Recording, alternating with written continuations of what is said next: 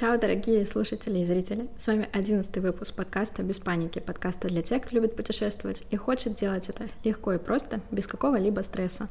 В каждом из выпусков мы будем вести диалог о проблемах, которые могут возникнуть в поездках, а также рассуждать, что можно и нужно делать в каждом из случаев. У вас эвакуировали арендованный автомобиль, самолет улетел без вас, не беда. Я, Ирина Русакова, совместно с нашим сегодняшним гостем будем разбирать эти две ситуации и давать рекомендации о том, что нужно делать в таких случаях. Мы запускаем видеоформат, а это означает, что теперь вы можете не только слушать нас, но и смотреть на канале подкаста в YouTube. Ссылки на этот выпуск и на наш канал вы можете найти в описании подкаста. Этот выпуск, который вы видите и слушаете, мы записали еще в августе, но, к сожалению, по определенным обстоятельствам запуск нового сезона постоянно откладывался. Так или иначе, мы надеемся, что видеоформат вам понравится не меньше, чем аудиоформат. Итак, спешу представить вам первого гостя в видеоверсии подкаста, гостя нашего 11 выпуска. Это Глеб Кирпиков, с которым мы обсудим вышеупомянутые проблемы в поездках. О, ты готов? Я готов. Поехали.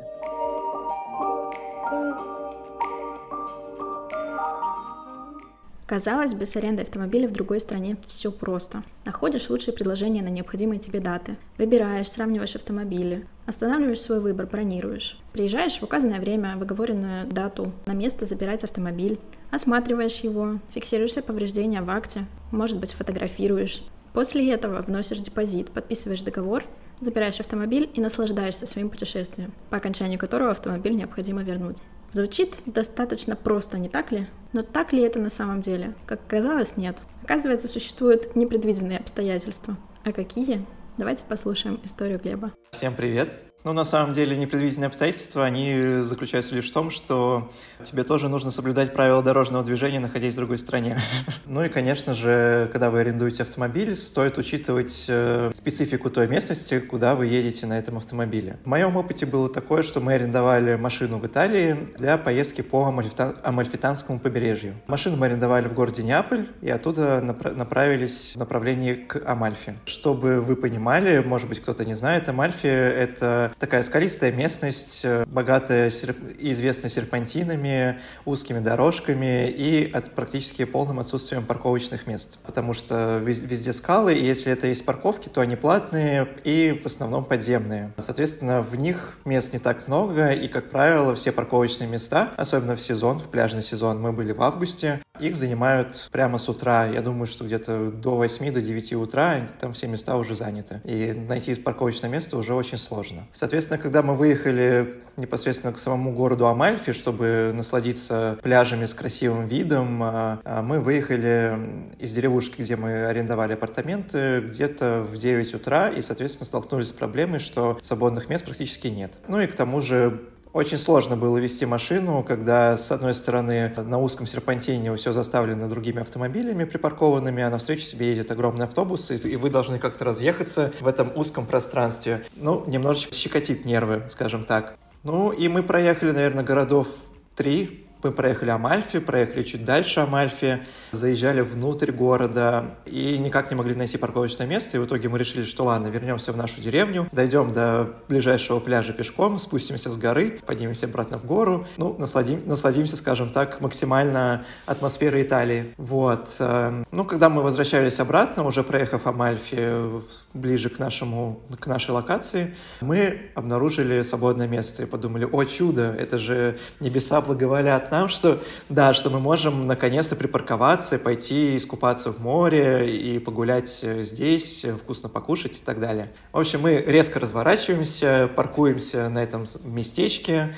все довольно счастливые. Мы идем сначала на первый пляж, потом мы направляемся в сам город Амальфи, там гуляем, наслаждаемся едой, а, идем на другой пляж. Кстати, на заметку о пляжах в Амальфи тоже нужно понимать, что так как это везде скалы, сами пляжики, которые находятся внизу, они очень ма- маленькие. Народу много, туристов много, и, соответственно, все места, которые там могут быть заняты, они, естественно, заняты. По большей части места на пляжах э, в Италии, на Мальфитанском побережье, они платные. И даже если вы хотите заплатить деньги, но вы пришли уже где-то после 10, после 11 утра, то вам просто скажут, э, комплито и э, до свидания. И вы будете загорать где-нибудь на камне, который там в стороне. Ну, может быть, да. В общем, мы провели, получается, в Амальфе и его окрестностях э, почти день. Вкусно покушали, позагорали, покупались, были вполне довольными. Увидели красивый пирс, уже дело было к вечеру, около пяти часов или шести вечера. Решили, что будем собираться, ну, решили пойти пофоткаться на фоне города. А город э, расположен в ущелье, меж гор, и, соответственно, вид действительно очень красивый, он того стоит. Ну, мы провели на этом пирсе, наверное, полчаса, фоткались, довольные жизнью, что вот мы наконец-то отдыхаем, посмотрели Амальфи, ну, это был, был один из основных пунктов нашего путешествия по Италии, и направились обратно к машине. До машины нам было идти, наверное, километра три, в среднем. Так, такая изнуряющая прогулочка была. Пока мы шли по набережной, понятное дело, что солнце уже село, ну, ушло за, за, за гору, уже тенек, все уже разъехались. Э, мы наблюдали абсолютно обратную картину, что дорога вся пустая, никого нет. Доходим до нашей машины и видим следующую картину, что нашей машины просто нет на месте. Ну, в принципе, первая идея, первая ассоциация, которая нас посетила, что действительно нашу машину, скорее всего, эвакуировали. Ну, то есть, э, что с ней еще могло произойти, вряд ли ее там угнали. И к тому же мы, когда подошли к месту нашей парковки, обратили внимание, что наша машина стоит ровненько за зоной разрешенной парковки. То есть, э, если вы будете арендовать машину а, и ездить а, по той же Италии, обращайте внимание, что зоны, где можно парковаться, они, как правило, выделены либо желтой, либо белой полосой. Боюсь сейчас а, обмануть. Ну, в общем, они выделены. А, так как, когда мы увидели это свободное место, во-первых, нас охватила эйфория, что оно есть, а во-вторых, просто там настолько плотно было все заставлено, заставлено, что мы просто не видели никакую полосу, не обратили внимания, мы просчитались. В общем, машины нет. Что делать? Ты в чужой стране, в чужом городе, до твоих апартаментов идти э, очень далеко, машина арендованная, и ты начинаешь думать, как вообще поступить и, и что делать. Недалеко от места, где мы парковались, было кафе.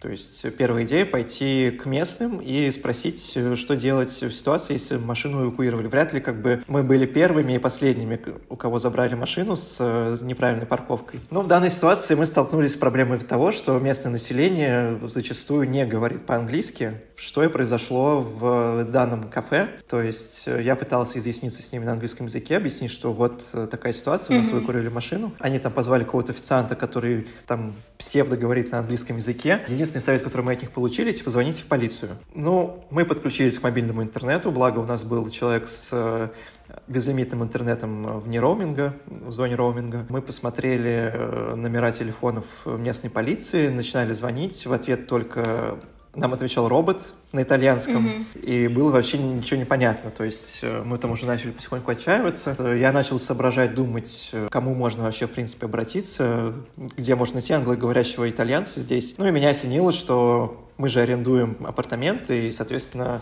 с нашим арендатором, э, арендодателем э, полностью всегда общались на английском, э, и все было нормально. Мы были на связи с ним в WhatsApp, соответственно, я ему написал, что так и так, вот такая ситуация, у нас выкуривали машину, здесь недалеко от Амальфи. Надо отдать ему должное, он очень отзывчивый, он сразу даже не стал ничего писать, он сразу меня набрал по аудиозвонку в WhatsApp. Вот, спросил, где мы, где мы оставили машину, Соответственно, он сказал, что, скорее всего, у нас машину забрали либо на штрафстоянку в Амальфе, либо в другом направлении от города, тоже в деревушку, которая находится западнее. Ну и сказал, что единственный сейчас выход э, попробовать найти машину, это самый простой, это найти полисмена на дороге. А, как правило, они там катаются на мотороллерах, а, и как назло, когда мы шли до Амальфи, когда мы припарковали машину, когда мы шли обратно, они, они ездили с очень большой частотой, их было очень много, но, конечно, когда нам нужно было их найти, пошло никого не, не было. Да. Ну, потом удача все-таки подмигнула нам, мы увидели полисмена, который стоял на своем мотороллере и разговаривал по телефону, мы подошли к нему, попытались ему маякнуть, что типа алло, у нас проблема. Но он был очень занят разговором с какой-то экспрессивной итальянской женщиной, и он э, решил, что нужно ее дослушать. Вот. Поэтому мы минут пять постояли вокруг него. Мы окру... Нас было четверо, мы окружили его мотороллер на случай, если он захочет свинтить от нас. И, соответственно, он договорил. Ну, тоже у него с английским, естественно, так себе. Более-менее он нас понял. Соответственно, он пробил по номеру машины. Всегда, когда вы арендуете машину, на брелке у ключа есть карточка, на которой написано марка, марка модель и регистрационный номер. Соответственно, он пробил по рации наш регистрационный номер и сказал, что наша машина находится на штрафстоянке в городе Амальфи. Ну и мы отчасти радостные, что наша машина нашлась, отчасти грустные, что нам нужно опять э, идти до города, эти три километра направились э, в сторону штрафстоянки. И были, скажем так, приятно удивлены, что штрафстоянка находилась как раз э, около того пирса, на котором мы фотографировались с городом. И когда мы шли, получается, к нашей машине, мы мимо нашей машины же и прошли. Ну, естественно, как бы она арендованная, там таких автомобилей было доста- достаточно много. Мы арендовали Toyota Yaris белого цвета, они там довольно-таки распространены. Но понятное дело, что мы не запомнили госномер машины, которую ты арендуешь на три дня. Ну и, в принципе, не обращали внимания. То есть мы же были полностью уверены, что все окей, наша машина припаркована, все, все будет отлично. Ну, в общем, мы подошли к этой парковке. На нашей машине уже был э, листочек со штрафом. Штраф за неправильную парковку составил 80 евро. Приятная дополнение, что если вы оплачиваете штраф в течение, кажется, недели, то он идет со скидкой, и, соответственно, мы заплатили 60 евро. Но есть такая штука, как оплатить услуги эвакуатора. Услуги эвакуатора стоили нам 120 евро. Соответственно, услуги эвакуатора оплачиваются прямо на месте, все очень цивильненько, у них есть банковские терминалы, они подготовлены. В общем, мы оплатили штраф, благо у нас были деньги на карте, то есть э, забрали машину, то есть как только мы оплатили, нам сразу сказали, вот, все, забирайте, главное платить штраф. Ну и нас предупредили, что типа, что если вы оплатите штраф в ближайшее время, то он будет со скидкой. Опять же, отчасти радостные, что мы остались с машиной, отчасти грустные от того, что с нас сейчас содрали 180 евро, направились домой. А когда мы смотрели на, посмотрели на квиточек э, со штрафом, мы поняли, что мы буквально опоздали буквально на полчаса до того, как нашу машину забрали. То есть, если бы мы решили, отказали бы себе в удовольствии пофотографироваться, то, возможно, мы бы успели забрать нашу машину, хоть даже уже с эвакуатора. Ну и потом, когда мы сложили все пазлы, мы поняли, что нашу машину припарковывали на штрафстоянку примерно в то время, когда мы там фоткались. И когда я стал просматривать фотки, то я увидел, что на фоне меня довольного и счастливого на фоне Амальфи эвакуатор сгружает нашу маленькую беленькую машинку там где-то вдалеке. Вот такой вот забав, забавный факт. Ну, в целом, История обошлась так. А, штраф мы заплатили на следующий день. Штраф э, за неправильную парковку. Ну в принципе, как я думаю, что все административные штрафы в Италии можно платить э, на почте. Ну и на следующий день, конечно, наши приключения с машиной не закончились. На следующий день мы поехали уже в другое место. Нашли там платную парковку чтобы точно машину не забрали, не эвакуировали. А, припарковали, заплатили. Но когда мы выезжали, там а, местность гористая, и, соответственно, эта парковка, выезд был в горку. И друг у нас выезжал, и, не знаю, это что ли он задумался, то ли засмотрелся на, на, на нас таких красивых. И мы, короче, смотрим на него, он смотрит на нас, и мы смотрим, как машина катится назад. А сзади был высокий бетонный забор, ну, даже не бетонный, каменный, наверное. И следующее, что мы видим и слышим, это как э, это скрежет э, машины об забор. И мы такие думаем, блин, ну что ж такое, это почему это все с нами происходит? Мы начали переживать э, насчет того, что страховка это не покроет, потому что мы начали думать, э, что надо было, наверное, звонить, звонить и вызывать специалистов, чтобы нам зафиксировали на месте ДТП. В итоге мы арендовали машину в сервисе Локавто. Мы пытались дозвониться до них. В итоге мы там дозвонились. Ничего внятного нам не сказали, но мы решили, что, типа, была не была, поедем сдавать машину, и там попытаемся им как-то заговорить, заговорить зубы, типа, что мы такие глупые, наивные, не знали, что делать. Русские э, туристы, которые за границей. Да, что, да, что мы испугались, э, не знали, куда звонить, растерялись общались э, и так далее. Ну, по итогу, когда мы приехали сдавать машину, милая девушка, когда она, она у нас ее принимала, мы сразу ей сказали, что вот у нас uh, some troubles, uh, показали ей царапины на заднем бампере, которые были довольно-таки внушительными. Она посмотрела наши документы, у нас машина была с полной страховкой, и она только спросила, что не было ли третьих лиц, участников ДТП, то есть не задели ли мы другие машины. Мы сказали, что нет, это был просто забор. Она говорит, окей, okay, full cover. Вот, у вас полное покрытие, типа, до свидания. И когда вот мы уже шли до наших э, апартаментов в Неаполе, отходили от э, парковки, мы уже видели, что буквально через пять минут наш, на, наша машина ехала в сервис. То есть они уже везли ее латать, э, чтобы а на следующий день, видимо, ее отдать кому-то другому. Вот, так что так. Поэтому, дорогие слушатели и зрители, советую вам, во-первых, обращать внимание на правила дорожного движения, на места, где можно парковаться, где нельзя парковаться, и, конечно, если вам позволяют э, финансы, берите полную, полную страховку, потому что, ну, особенно в таких э, гористых местностях э, с, со сложными дорогами, это действительно важно, и, по сути, я бы не сказал, что это вышло намного дороже, чем страховка с франшизой франшизой. То есть, э, благо, все обошлось. Единственная наша потери составили это 180 евро. Такая неплохая цена за э, обычное туристическое желание пофотографироваться. Да, пофотографироваться и покупаться. Нам повезло отчасти, что у нас было четверо, поэтому мы это все разделили. То есть, если бы было бы два человека, конечно, это был бы более существенный удар по туристическому кошельку скажем так. Такая вот история. Вообще, по ходу твоей истории у меня возникало несколько разных вопросов. Например, когда вы уже а, обнаружили, что вашей машины нет, остальные машины все-таки там стояли, но они стояли в зоне платной парковки, правильно я поняла? Или там ну, вообще ну, там, не было машин?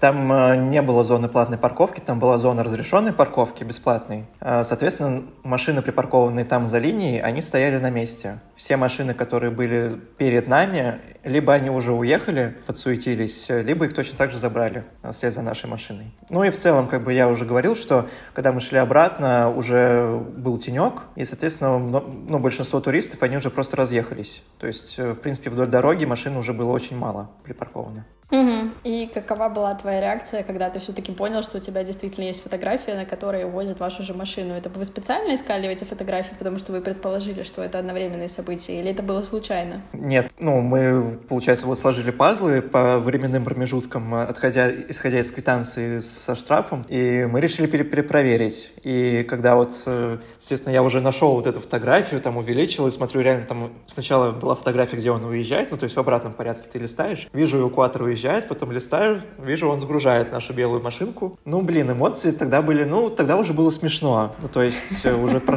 это прошла уже стадия отрицания, пришла стадия принятия, и, соответственно, мы уже просто посмеялись с ребятами на тему того, что мы так лоханулись. Э, ну, конечно, было немножко досадно, то есть, э, что если бы мы там отказались от прерогативы пофоткаться, мы бы, может быть, успели бы забрать машину так. А может вот. быть и нет. А фоточки а хорошие быть, останутся на память. А может быть и нет, да, да. И теперь вот есть такая история, что я фоткался на фоне 180 евро.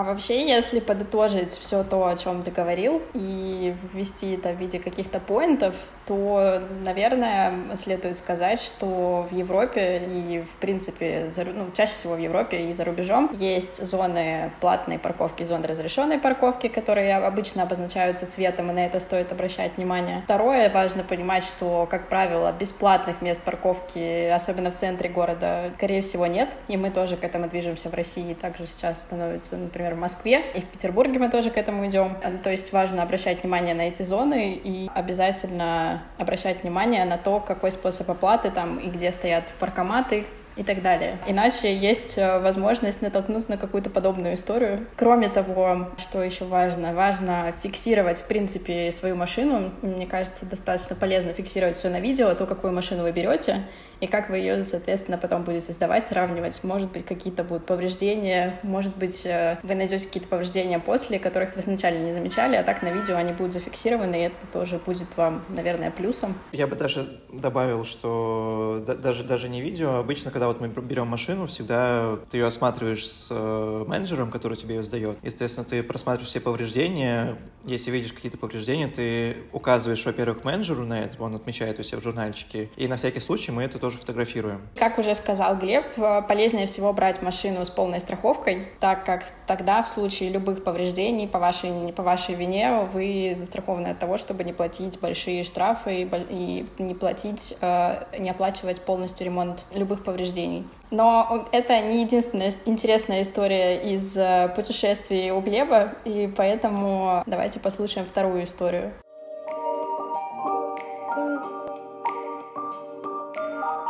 Ну, вторая история у меня более позитивная.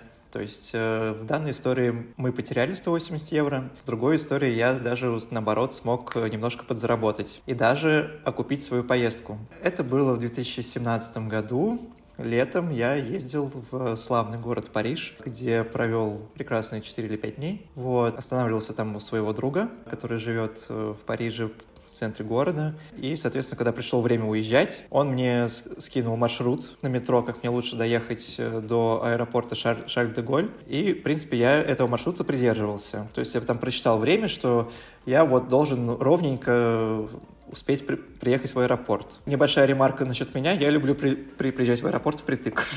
И еще одна небольшая ремарка. Мы в этой поездке были вместе, и в этот день утром мы все попрощались э, с Глебом. Он улетал в Петербург, я улетала в Берлин на следующий день. И все, мы, собственно, ждали истории в Инстаграме о том, как Глеб летит э, в Петербург. Домой, да. Но что-то пошло не ну, так. Это был, да, но это было не совсем утром, мы еще утром тогда погуляли, вот, э, и потом после обеда мы зашли домой, зашли, зашли в магазин, я купил вкусняшек себе всяких э, европейских санкционных, собрал вещички и направился э, в аэропорт. Вот, но тот маршрут, который проложил наш друг Коля для меня, он оказался с, с подковырочкой. Когда я шел на пересадочный узел, который должен был пересадить меня на линию РЭР, это, по сути, пригородный поезд, который идет через весь Париж и идет, ну, вплоть до аэропорта Шарль-де-Голь, а, я столкнулся с такой проблемой, что я вышел на своей станции, шел по всем указателям, как надо. А, в итоге эти указатели вывели меня, на улицу, я поднимаю глаза, смотрю, Нотр-Дам, интересно, где здесь ходят пригородные поезда? Вот. А, в итоге увидел вывеску РЭР, иду туда и вижу, что все перекрыто. То есть э, там шли ремонтные работы. Я с сумками такой думаю, блин, куда мне податься, куда деться. И я бегу обратно в метро. Ну, а я понимаю, что время у меня как бы немножко поджимает. Подхожу на стойку информации. И мне девушка говорит, что так и так, типа, у нас сейчас пересадочный узел э, не работает, вам нужно вернуться в метро и проехать э, еще две станции до большого пересадочного узла Шатле. Вроде Шатле, не помню. Коля, прости, Вроде если да. я перепутал. Благо, у меня сработал билетик, по которому я вышел тогда из метро. Видимо, там прошло не так много времени, и, соответственно, я смог по этому же билетику вернуться, то есть я не тратил время на то, чтобы покупать новый билет. Ну, все, я доехал, пересел на пригородный поезд, э, доехал до аэропорта, и в аэропорт я приехал, ну, плотненько, где-то минут за 40 до вылета наверное. Ну, я То побежал. есть регистрация еще шла? Ну, она, видимо, уже подходила к концу. В общем, я побежал э, регистрироваться. А, особенность аэропорта Шар-де-Голь, но я думаю, что это, в принципе, уже много где в Европе. У них нет э, стандартных стоек регистрации, как э, мы привыкли, где сидит тетенька, которая у тебя принимает багаж и тебе выдает посадочный талон. Там все автоматизировано, стоят специальные автоматы, а, где ты сканируешь свой паспорт и тебе дают посадочный талон, и при необходимости ты можешь дать багаж на автоматической стойке регистрации по своему посадочному. Но я столкнулся с проблемой, что я сканирую свой паспорт, и мне уже говорят э, «до свидания». Ну, то есть, видимо, как бы я уже приехал поздновато, и он не считывался. Соответственно, я бегу к, к девушке с надписью Air France. Я летел Air France, и я объясняю ситуацию, что типа так и так, вот у меня а, рейс а, приближается, типа я бы хотел туда попасть. Вот, она говорит, что вот там сидит дядечка за такой стоечкой, как обычно у нас там проб пробнички с колбаской дают в супермаркетах, э, сидит, ну, он там с принтером и с э, ноутбуком. Она говорит, подойдите к нему. Ну, я иду к этому дядечке, говорю, типа, пожалуйста, пожалуйста, зарегистрируйте меня на рейс. Ну, он, типа, все, давайте паспорт, все, он меня зарегистрировал, и мне нужно было сдать багаж. Ну, у меня был багаж, в котором я, я вез э, приятные жидкости. С санкционочку. Да, и санкционочку. Соответственно, я не мог взять это вручную кладь. Вот, он говорит, типа, вот, иди туда. Ну, я пошел, он меня отправил на автоматические Э, стойки, куда сдают багаж, и там была очередь. А, соответственно, я туда подхожу, передо мной тоже женщина такая вся на, на нервах, такая встает в эту очередь, потом такая, блин. Я такой, о, она летит в Россию, наверное, в Петербург. Вот, в итоге она пошла, там еще был, там была стойка, на которой сидел представитель Air France, э, две рядышком. Мы пошли туда, я пошел след, следом за ней. А, соответственно, я, она пошла на одну стойку, я пошел на другую стойку. Я, и я объясняю, что вот э, я опаздываю на рейс, а можно мне быстренько сдать багаж? Ну, мне говорят, типа, окей, месье, типа, все, сейчас мы вам все сделаем. Они принимают мой багаж, взвешивают, э, вешают на него бирочку и говорят, типа, подождите пару минуточек, пожалуйста. Ну и я стою и жду, жду, жду, жду. Пару минуточек Одну... растягиваются. Да, до пяти минуточек, потом, э, потом я понимаю, что самолет вылетает уже через 20 минут, а мне еще нужно пройти паспортный контроль, и там аэропорт довольно-таки огромный, еще доехать надо до, до нужного себе терминала. Ну и потом э, девушка такая мне машет, э, ой ля-ля, месье, э, все дела, так и так, ваш рейс уже already off ну, типа, вы уже туда не успеете. Ну, я у себя в голове уже прокручиваю варианты, думаю, так, у меня на одной карте столько денег, на другой у меня еще столько-то, ну, сейчас на, на билетик до дома я наскребу. И тут начинается самое интересное, самое классное. Она начинает мне говорить, типа, ну, мы можем вам предложить э, билет на ближайший рейс в Петербург, который будет завтра утром. Я такой думаю, хм, ну, я, я такой думаю, ну, наверное, надо за него заплатить. Она говорит, типа, вот, ну, типа, мы вам сейчас выпишем ваучер, то есть это все будет довольно, ну, все, все абсолютно бесплатно. Я такой, ну, неплохо, хорошо, мне нравится. Вот. В это время мой друг э, Коля начинает писать мне ну, я уже зашел, подключился к Wi-Fi в аэропорту, мне в Телеграме начинают приходить сообщения, что, типа, Глебка, короче, ты, ты лучше не едь на тот пересадочный узел, который я тебе сказал, типа, едь на шатле, вот, э, потому что там вроде какие-то ремонтные работы. Я говорю, да, Коля, я уже знаю, я уже опоздал на рейс. Своевременно. Да, да, да. Вот, он такой, блин, как так? Вот, я говорю, да ладно, ничего, сейчас мне вроде, типа, дают, ну, дают э, билет на ближайший рейс, и вроде как даже бесплатно. И потом девушка меня опять отвлекает и говорит, типа, мы можем вам предложить еще проживание в гостинице в эту ночь. Я такой, хм, ну, я говорю, ну, вообще мне не надо, я живу здесь, ну, у меня здесь друг живет, то есть я могу остановиться у него. Она говорит, ну, хорошо, без проблем, типа, дайте мне адрес, и, типа, мы вам выпишем ваучер на такси. Я такой думаю, блин, ну что ж такое-то, типа, как-то все слишком хорошо складывается. Вот, я уточняю у Коли адрес, э, мне выписывают ваучер на такси, и потом а, а, еще говорят, ну, знаете, молодой человек, типа, вот это все по, конечно, нашей вине, мы очень э, сожалеем, что так получилось, что вы не, не смогли попасть на свой рейс, и мы должны вам это морально компенсировать делать. А, у нас есть э, два, две опции. Либо мы вам дадим э, ваучер на полеты Air France и KLM на сумму 500 евро, которые вы должны будете использовать в течение года. Либо мы, мы вам выплатим 400 евро кэшом. Но тут как бы гадалки не ходи, говорю, я выбираю кэш. Вот. Потом они спрашивают, на, на карту или кэшом? Я говорю, кэш. Потому что я стал думать, типа, вот, у меня только рублевая карта, соответственно, пока они там мне будут переводить деньги, потом курс пересчитается, пока они там еще дойдут, э, я лучше сейчас сразу в кассе получу. Ну и, соответственно, я, по итогу я получил ваучер на такси, туда-обратно, соответственно, из аэропорта и обратно утром в аэропорт. К слову, такси в одну сторону из аэропорта в центр города обошлось бы мне, ну, согласно выписке, которую дал таксист, примерно в 45 евро. И, соответственно, мне еще выделили ваучер на питание в аэропорту. И единственное, что я не учел и невнимательно прочитал ваучер, что ваучер действительно только в день, когда его выписали. Ну, то есть я должен был сразу пойти, там что-нибудь покушать или купить себе журнальчик. Ваучер был вроде бы на 15 евро, если мне не изменяет память. Но тогда я подумал, типа, ну, ну я завтра приеду в аэропорт и позавтракаю как раз-таки. Ну, короче, 15 евро я потерял. если это можно так назвать. Я остался без завтрака? Да, остался без завтрака. Ну, потом, получается, когда мне вот выписали э, все ваучеры, мне заказали такси, сказали, куда мне подойти.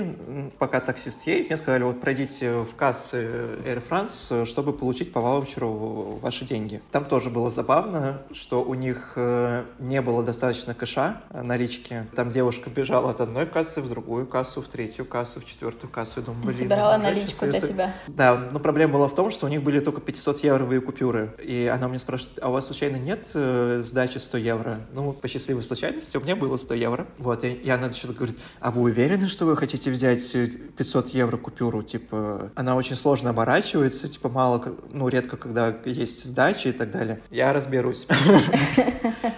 Вот. В общем, получил я свои 500 евро, э, пошел, сел в такси, довольно-таки комфортабельное, э, поболтал там с таксистом, приехал по итогу к моему другу домой. Э, никого не было дома. Нет, и... неправильно. Мы как раз спускались вниз в этот момент. Мы собирались гулять с еще одной нашей общей подругой.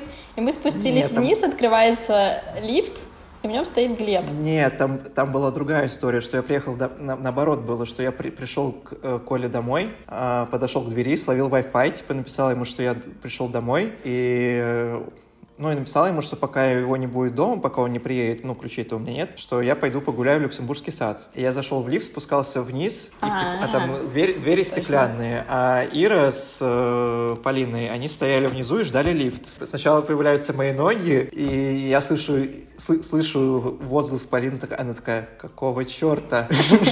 Я такой спускаюсь, типа, привет! Я вернулся. Я решил, я решил задержаться, да, с 400 евро в кармане. Ну и по сути, действительно, я, получается, за эту, ну, таким образом окупил свою пятидневную поездку, то есть э, полностью покрыл стоимость билетов, которые я потратил э, туда-обратно, и, в принципе, те деньги, которые я потратил там. То есть я съездил практически в ноль и даже, мне кажется, чуть-чуть, чуть-чуть заработал. Поэтому вот так вот. Э, Поэтому записывайтесь мне... Глебу на курс, как заработать на на, на как... приезде в аэропорт не вовремя у авиакомпании. Как заработать на том, что ты, что, что ты капуша? Вот. Ну, на самом деле, не знаю. Мне кажется, что это такой чистый фарт, и что это реально мне прям очень повезло. Но, видимо, это сложилось, ну, такая ситуация сложилась из-за того, что они все-таки зарегистрировали меня на рейс, Хотя, возможно, регистрация официально уже была закрыта, и вот тот э, добрый дядечка, который мне выписал этот посадочный талон, а, меня обеспечил этими денежками, потому что, по сути, они меня на рейс зарегистрировали, но фактически посадить на самолет они меня не смогли. И, соответственно, получается, они виноваты. Конечно, если бы я приехал и уже не смог бы получить, ну, уже зарегистрироваться, понятное дело, что там уже, как ни крути, пришлось бы скрести по всем своим карточкам на билет угу. домой. Как ты думаешь, это Такая... одно из преимуществ Air France или это, в принципе, преимущество какой-то а, авиакомпании из Европы? И возможно ли это на всех авиакомпаниях? Ну, не знаю, мне кажется, что если бы это был бы Аэрофлот или Россия, мне кажется, что мне бы дали пинка. Что, типа, ты опоздал, типа, ты мне еще и заплати за билет. И никакой бы компенсации там не было. Не говоря уже о проживании, которое, которое мне предлагали, и такси оплаченное, ну, то есть, э, не знаю, мне кажется, что, к сожалению, в наших авиакомпаниях такого нет. Ну, либо благо, я никогда не, не попадал в такие ситуации с отечественными компаниями, и не могу сказать наверняка, наверняка так оно или нет. Вообще, вот. конечно, не хотелось бы попадать в такие ситуации, потому что они достаточно стрессовые, и несмотря на то, что в твоем случае это закончилось таким позитивным бонусом, обычно это приносит немало нервов и переживаний. Ну, фактически я перенервничал тогда так нормально, то есть когда я выбегал из э, поезда, быстрее в терминал, типа надо зарегистрироваться, паспорт не проходит, бегу туда, бегу сюда, со всеми общаюсь, там что-то пытаюсь, там еще какая-то бабушка за мной стояла, не могла тоже что-то сделать, или а, она передо мной к терминалу там автоматическому стояла, и такой уже блин, куда идти, куда податься. Ну, короче, перенервничал я знатно, но по итогу все как-то закончилось, э, ну, так вот хорошо, и я потом на таком расслабоне ехал в такси обратно, и отчасти было даже рад, радостно, что я остался в Париже, потому что, конечно, не хотелось уезжать, потому что на следующий день мне надо было на работу, и я потом писал своему младшему менеджеру по проекту, что, ну, сорян, я приеду только завтра после обеда, поэтому с утра Форс-мажор, не, не ничего меня. не знаю. Да, не, не ждите меня в онлайне, короче, такие пироги. Хорошо, что все хорошо закончилось, как говорится, я был доволен данной поездкой. Еще, еще еще бы не быть довольным, заработав 400 евро просто, просто так. Летайте Air France.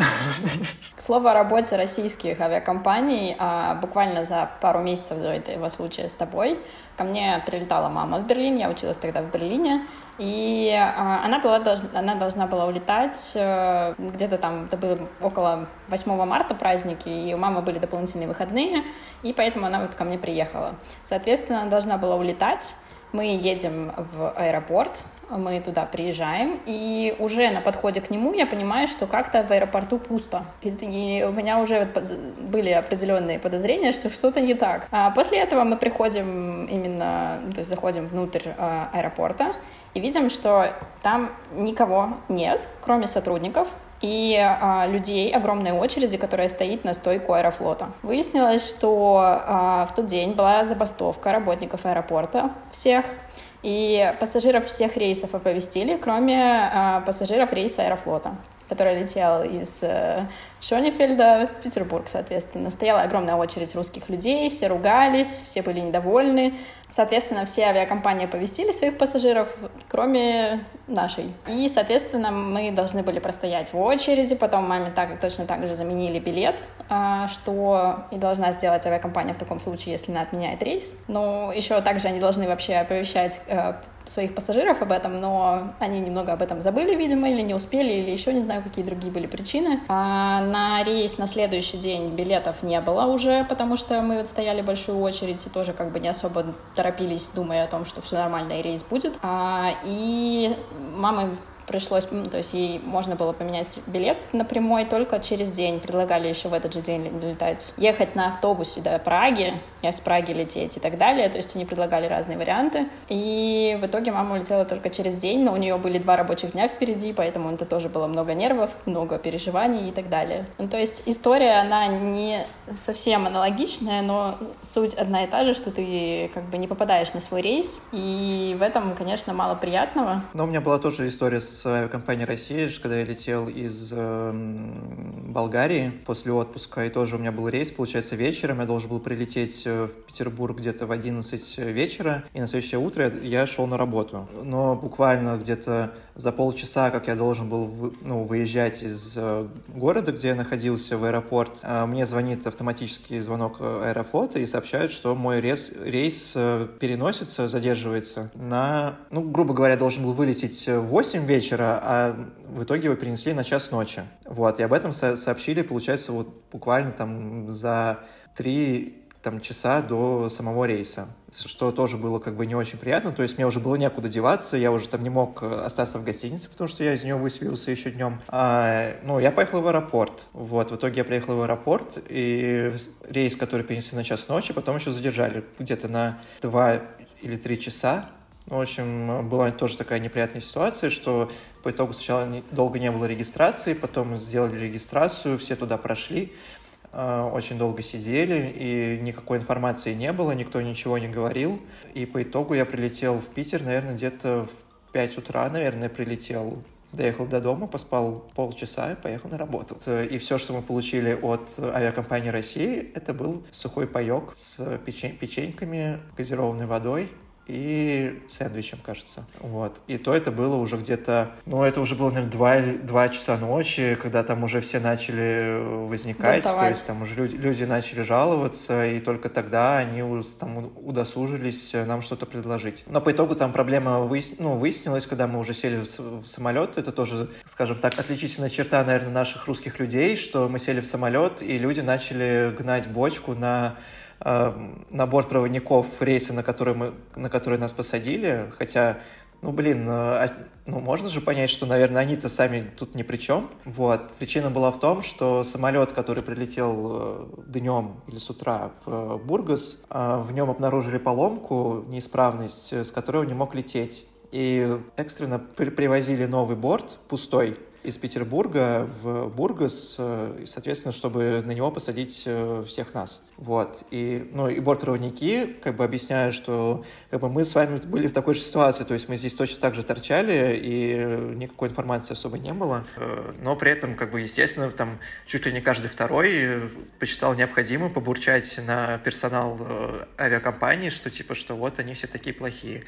Вот, хотя, ну, бортпроводников было жалко. Ну, то есть в этом я считаю, что виноваты отнюдь не они, но так как они, видимо, лица компании, соответственно, им немножко досталось. Ну, я радовался, что хотя бы, в принципе, улетел оттуда, а не остался ночевать э, в терминале еще на сутки. Такая тоже история была. Мне кажется, что во всех таких историях всегда э, сложно, когда не говорят, в чем причина. И, соответственно, когда ты уже уставший, ждешь, особенно если это длительная задержка, особенно если ты не понимаешь, что происходит, ты уже, естественно, просто ну, внутри физически устаешь, морально устаешь и начинаешь раздражаться уже по любому поводу. Поэтому, конечно, когда, скажем так, под руки попадаются бортпроводники, представители той компании, которая стала причиной того, что ты устал и долгое время торчишь там в аэропорту и так далее, это вот единственное, наверное, кажется, способ это э, вылететь на них. Хотя, на самом самом деле, да, они как бы в этом не виноваты, и, и важно на самом деле помнить, что если рейс задерживается или откладывается и так далее, а, или переносится на совсем там на другой день, что всегда есть этому объективные причины, это, конечно, сложно осознать тот момент, когда ты очень сильно торопишься, у тебя там на следующий день работа и так далее, и так далее, но, как правило, всегда есть объективные причины, по которым действительно не пускают рейсы, и, наверное, это гораздо лучше, чем потом полететь, и у тебя в полете сломается какая- какая-то часть, запчасть самолета, и вряд ли это будет более радостно для тебя самого. А если просуммировать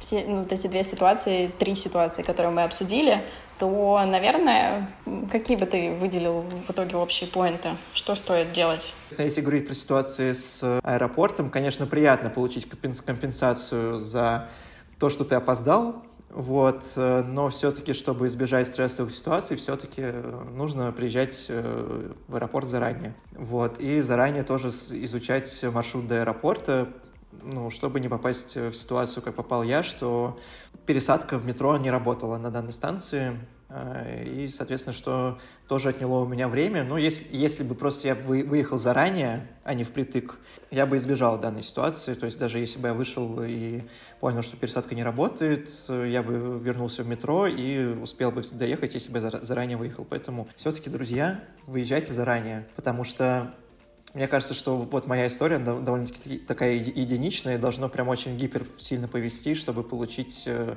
такую компенсацию за то, что ты тупо опоздал. Вот. Ну, а и, теперь и, ты возможно... выезжаешь заранее? Нет. Поэтому история должна научить наших слушателей и зрителей.